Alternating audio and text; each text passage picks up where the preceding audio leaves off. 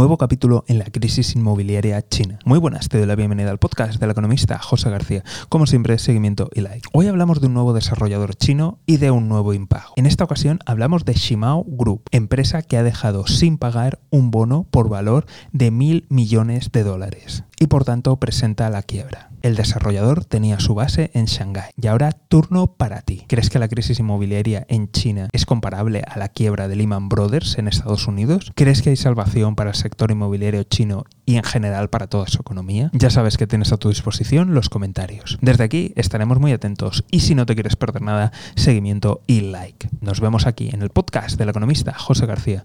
Un saludo y toda la suerte del mundo.